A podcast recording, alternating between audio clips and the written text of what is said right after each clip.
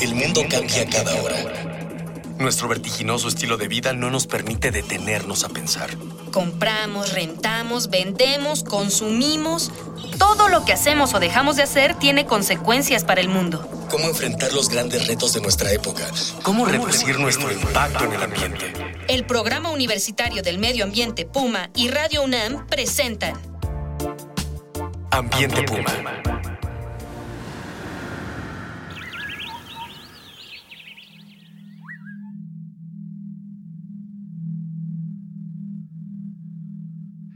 Bienvenida, bienvenido. Soy Mireya Imas, coordinadora del Programa Universitario de Medio Ambiente de la UNAM, y esto es Ambiente Puma, voces, ideas y acciones sustentables.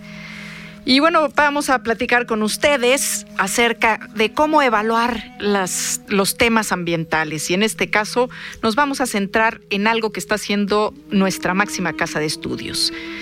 Ya usted sabe que está de moda que las empresas, los productos, las organizaciones se anuncien como ecológicas, verdes, amigables con el planeta y muchas otras etiquetas. Pero, ¿cómo podemos saber si en efecto una comunidad está realizando los cambios y las acciones necesarias para disminuir su impacto ambiental?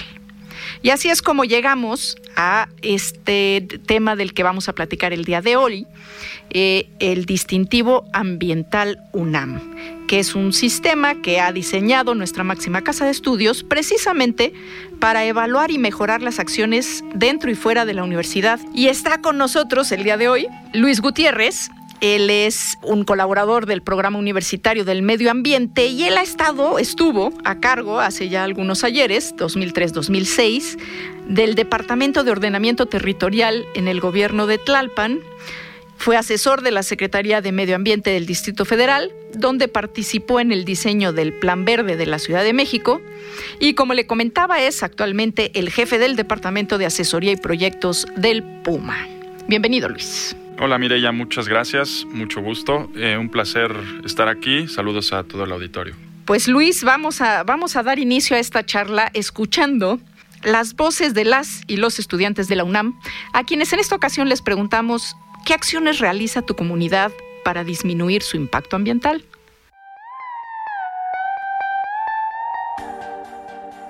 ¿Sabes si en tu escuela se realizan acciones para reducir su impacto en el medio ambiente? ¿Cuáles conoces? Sí, el reciclaje, ¿no? Y creo que utilizan sanitarios que utilizan menos agua. Eh, hay muchos investigadores que están trabajando con conservación y bueno, pues estas investigaciones están directamente dirigidas para cuestiones de, de proteger el ambiente. Tienen separados los botes de basura y hay contenedores para el PET y todo eso, pero no así como algo muy activo, no estoy seguro. Sí, prácticamente lo que estamos haciendo es la regeneración de plantas a través de explantes, principalmente para rescatar a plantas que están en peligro de extinción. ¿Qué cambios crees que se pueden hacer para volver más sustentable tu escuela? Pues como conciencia de los alumnos, porque la verdad incluso hay como botes de basura para clasificar la basura y cada quien la mete donde sea. Yo creo que el uso del transporte interno de la UNAM ayuda mucho para eso, pero falta eficientizarlo más para que la gente use menos el automóvil. También hay muchos basureros, pero la forma en la que están hechos permite que la basura se riegue por todas partes. Yo sería más agresivo con lo de separar la basura porque en la facultad, a pesar de que está la carrera de biología, nunca se separa nada y reducir el consumo de desechables si pueden las personas en vez de utilizar su propio carro pueden utilizar un transporte público pues sería mejor así las emisiones de gases disminuirían y tendríamos más aire puro al igual que utilizar material reciclable Vamos a arrancar con el tema, ya escuchamos las voces de nuestra comunidad. Cuéntanos, cuéntales a los radioescuchas qué es el distintivo ambiental UNAM, de qué hablamos, para qué sirve.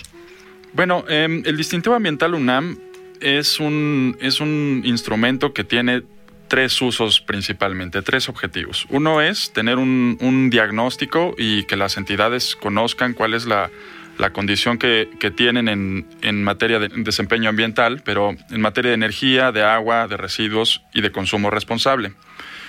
Eh, además de ser una, un, un instrumento de diagnóstico, también ofrece un plan de trabajo para las entidades, de forma que eh, una vez que saben en qué condiciones están, también les podemos decir cuáles son las primeras acciones que tienen que realizar y hacia dónde los va a llevar. ¿Cómo, cómo haces eso? ¿Cómo haces esa evaluación? ¿Cómo mides? Bueno, partimos de, de, del hecho de que para poder cambiar las cosas tenemos que conocer el estado actual y hay una brigada de técnicos que se capacitan, son en su mayor parte jóvenes y visitan espacio por espacio cada metro cuadrado de cada entidad y hacen un censo minucioso sobre todos los equipos que consumen energía, todos los equipos que consumen agua. Em, caracterizan el cómo funciona la gestión de los residuos, cuántos residuos se producen, de qué naturaleza son y por último hacen un inventario también de las compras que hace la entidad sobre bienes de alto consumo de forma que podamos encontrar posibilidades de sustitución de algunos productos, por ejemplo papel, eh, otros bienes con características ambientales preferibles, por ejemplo papel reciclado en el mismo caso. Ok, bueno, eh, les recuerdo que eh, nos encanta escuchar su participación porque pues aquí estamos sumando voces, así que envíenos sus comentarios, dudas y sugerencias en el Twitter en arroba pumambienteunam, en el Facebook en Programa Universitario Medio Ambiente, correo electrónico info.puma.unam. Y eso, recuerde usted que estamos aquí sumando voces, ideas y acciones, porque estamos haciendo comunidad. Y ahora les vamos a invitar a que nos acompañe a escuchar una breve cápsula que hemos preparado para usted. Acciones UNAM por el ambiente. Nuestra casa de estudios ha incorporado la dimensión ambiental en sus tareas de educación investigación y difusión de la cultura. Como muestra, puede mencionarse que desde el año 2007 se han abierto 11 nuevas licenciaturas cuyo eje principal es la responsabilidad ambiental y la sustentabilidad. Dentro de la UNAM existen decenas de organizaciones estudiantiles, un número muy importante de diplomados, talleres y seminarios y al menos 944 asignaturas que tienen como prioridad estas temáticas ambientales. Nuestra casa de estudios es la única en el mundo que tiene dentro de su campus central una reserva ecológica, la del Pedregal de San Ángel, además de tener dos estaciones que estudian y protegen las reservas de la biosfera de Chamela y la de los Tuxtlas. También se han instalado cuatro azoteas verdes en Ciudad Universitaria y una en el campus Morelia. Asimismo, se está instalando un nuevo sistema de residuos que busca reducir a la mitad la cantidad de desechos que se envían a los rellenos sanitarios. La UNAM también es pionera en temas de movilidad. Ciudad Universitaria se diseñó con carácter peatonal. Sin embargo, actualmente funcionan Bici Puma, un sistema de préstamo de bicicletas, y Puma Bus, un servicio de autobuses gratuitos dentro del campus. En 2014 se inauguró el sistema de calentamiento solar de la alberca olímpica, una de las más grandes del país. Se sustituyó el alumbrado del estadio olímpico y se han cambiado luminarias en los circuitos vehiculares y en edificios. La lista es larga, pero es importante recalcar que la comunidad universitaria busca mejorar cada día con acciones individuales y colectivas su compromiso ambiental.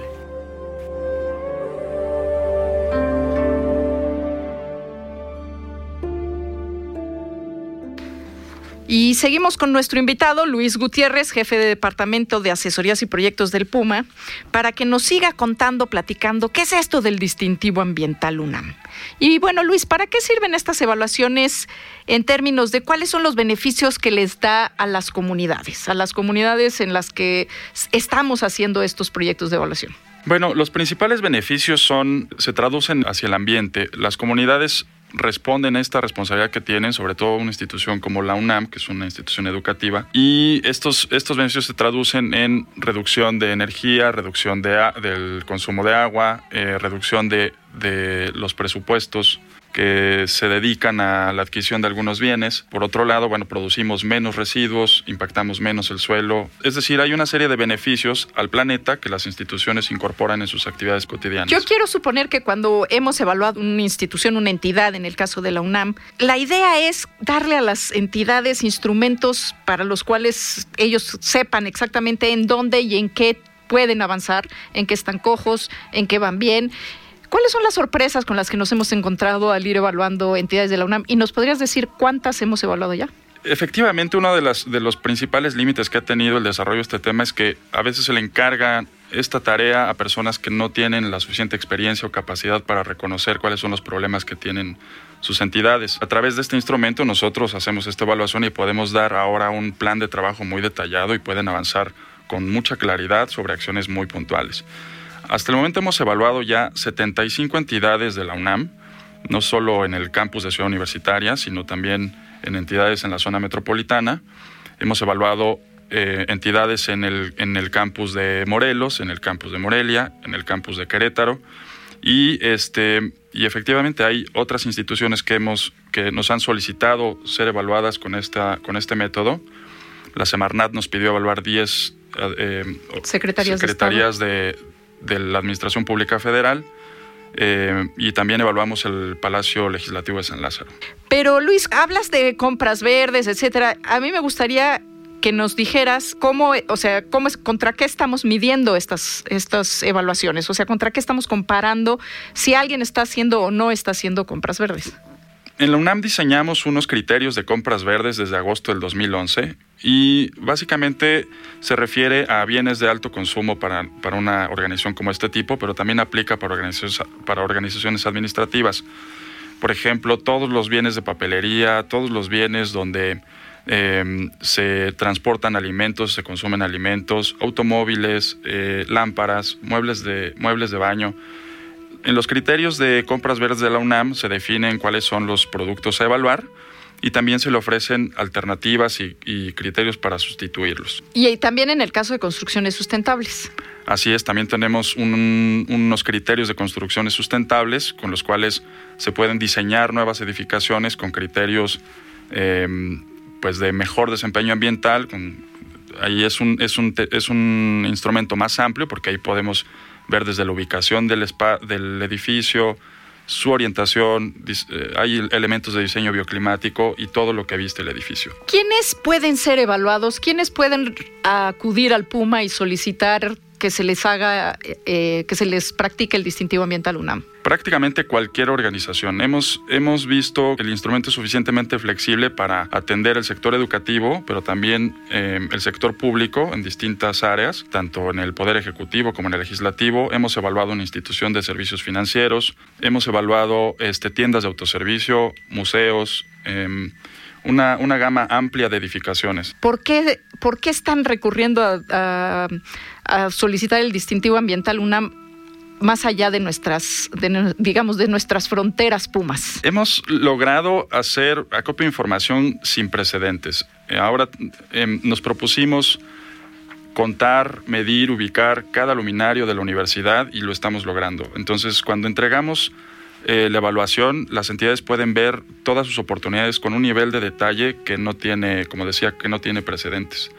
Así que este, cuando decimos que hay un luminario ineficiente ubicado en una sala, este, efectivamente está en esa sala, podemos contar con precisión qué características tiene, qué consumos tiene, cuáles son las oportunidades de, cambio y esta información es completamente transparente y las entidades pueden todavía llevarla más allá y, diseñar nuevas acciones. Bueno, ese es otro tema muy importante, lo vamos a platicar en nuestra próxima edición, la transparencia. Eso es lo que hace que un instrumento sea realmente útil, confiable y que pues pueda servir a la sociedad. Agradezco en esta primera versión del programa la presencia de Luis Gutiérrez, jefe de Departamento de Asesoría y Proyectos del Puma. Luis, muchísimas gracias por estar aquí con Al nosotros. Al contrario, muchas gracias. Así, por supuesto, como la presencia siempre imprescindible en los controles y la producción de Miguel Alvarado, y en la investigación, sondeos e invitados a Jorge Castellanos, Itzel Aguilar, Cristian Barroso, Dalia Ayala y Mario Ori González del equipo de Educación Ambiental y Comunicación del Puma, apoyo de la Dirección General de Divulgación de la Ciencia. Y a usted que nos escucha desde casa, desde la escuela, desde el camión, donde quiera que se encuentre, les invitamos a seguir reuniendo ideas, voces y acciones sustentables aquí en Ambiente Puma. Una pequeña acción. Un cambio de actitud. Nuevos hábitos. Y nuevas formas de entender y relacionarnos con el mundo. Paso a paso. Aportamos un granito de arena. Para construirnos un futuro. El Programa Universitario del Medio Ambiente Puma y Radio UNAM presentaron Ambiente Puma.